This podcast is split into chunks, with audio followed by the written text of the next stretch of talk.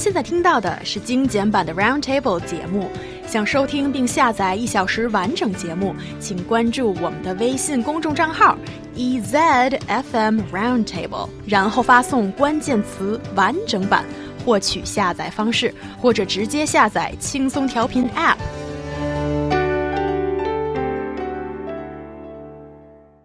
We are seeing this trend where more and more Chinese people are hitting the gym. And obviously, this is going to be a very big industry with a lot of potential, especially money wise.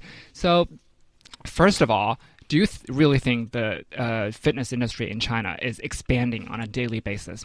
Well, definitely it's expanding because we have numerous data here. According to a report by Qianzhan Industry Research Institute, the sales of China's fitness industry have increased to nearly 130 billion yuan in 2014.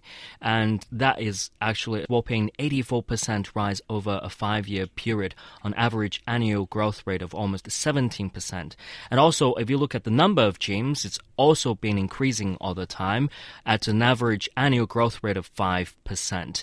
And we see rising number of uh, gym attendees at the same time. Gym attendees in 70 major cities, Chinese cities, has increased by 4 to 5 million each year since the year 2011. So you see the growing number of facilities, the gyms, gym attendees.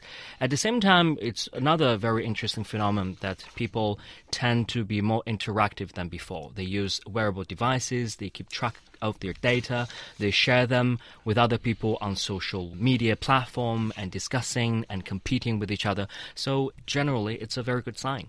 But it does have its problems, and uh, the key one being uh, profitability. Now, just around 20% of gyms in China earned a profit. About 50% of gyms which offer just a few value added services are facing tough conditions due to a limited number of customers. And this is um, according to facts that we're reading from Industry Insiders. And there are being a an abundance of suggestions that are now being put forward. I think the the main uh, school of thinking here is that these gyms start need to offering more than just exercise classes. They should be looking at personal mm. trainers, health lessons, uh, diet guidance, outdoor activities, and other highly value added services. Because it seems that we've got lots of people wanting to work out, but if the gyms aren't making money and they're closing down, mm. that means that we're not going to have the means to work out in the future. Yeah, that, that's really a very thought provoking point you've just raised. Only 20% of the gyms are making money, mm -hmm. earning a profit. That's really not very good for the industry. Right. Mm. And just now, Luoyu, you mentioned that a very interesting phenomenon is that more and more people are trying these interactive features. For example, they're wearing wearable devices and the devices are recording their data and mm. they can compare the data they have yeah. with other people and see how they're doing. Um, actually, me personally, I'm not a big fan of this kind of behavior. I think a lot of people do that just because they want to boast. They want they want to impress their friends. You know, oh, I can put this on my WeChat circle so that people can uh, 点赞, you know, like it. Like it, yeah. Yeah. Do you think that's actually what's happening here? Partially that's what's happening. People tend to be bragging about their achievements. But Liu Yan, I really have to be frank. You don't fancy this idea because you have passed the certain stage. Because I know that I'm both Liu Yan, no, what are you trying to say to no, him? No, Liu Yan Dude, and you Sam, hold him down our li dear listeners, you used to be, you know, quite fat quite big and chubby, and now you have made and set very good example for our listeners. Because I'm the only one who's the bad example here. I have been trying to lose my weight Not all these years.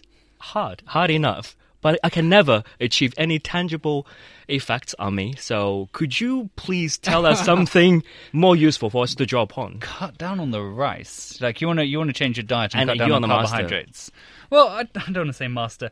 I think the problem is that you've really got to ask why are Chinese people going to the gym? If it's because they're trying to lose weight, and I think that is to a certain example to a certain um, level. I think that is the case. I, I was reading a story this morning how Chinese netizens have now got this popular thing where they're holding a piece of A4 paper in front of their waist, and if they're thinner than the paper, it means they're in shape. Um, and that's actually that's just aesthetically though. I think you've really got to ask what do consumers want? Do they want to look in shape or do they actually want to be really shape? Okay. And that kind of will help you dictate in what gyms should do in terms of what kind of market they need to cater towards. What's your strategy? My strategy is just to eat less and exercise more. That's true. I try not to eat any rice for dinner. Oh, really? I just eat fruit. That's one thing. And also, I power walk every day, at least for 45 minutes. 45 minutes. Mm-hmm. Do you think that works? Yeah. If you do it every day and you make it your goal to keep doing that, I think you will see some results.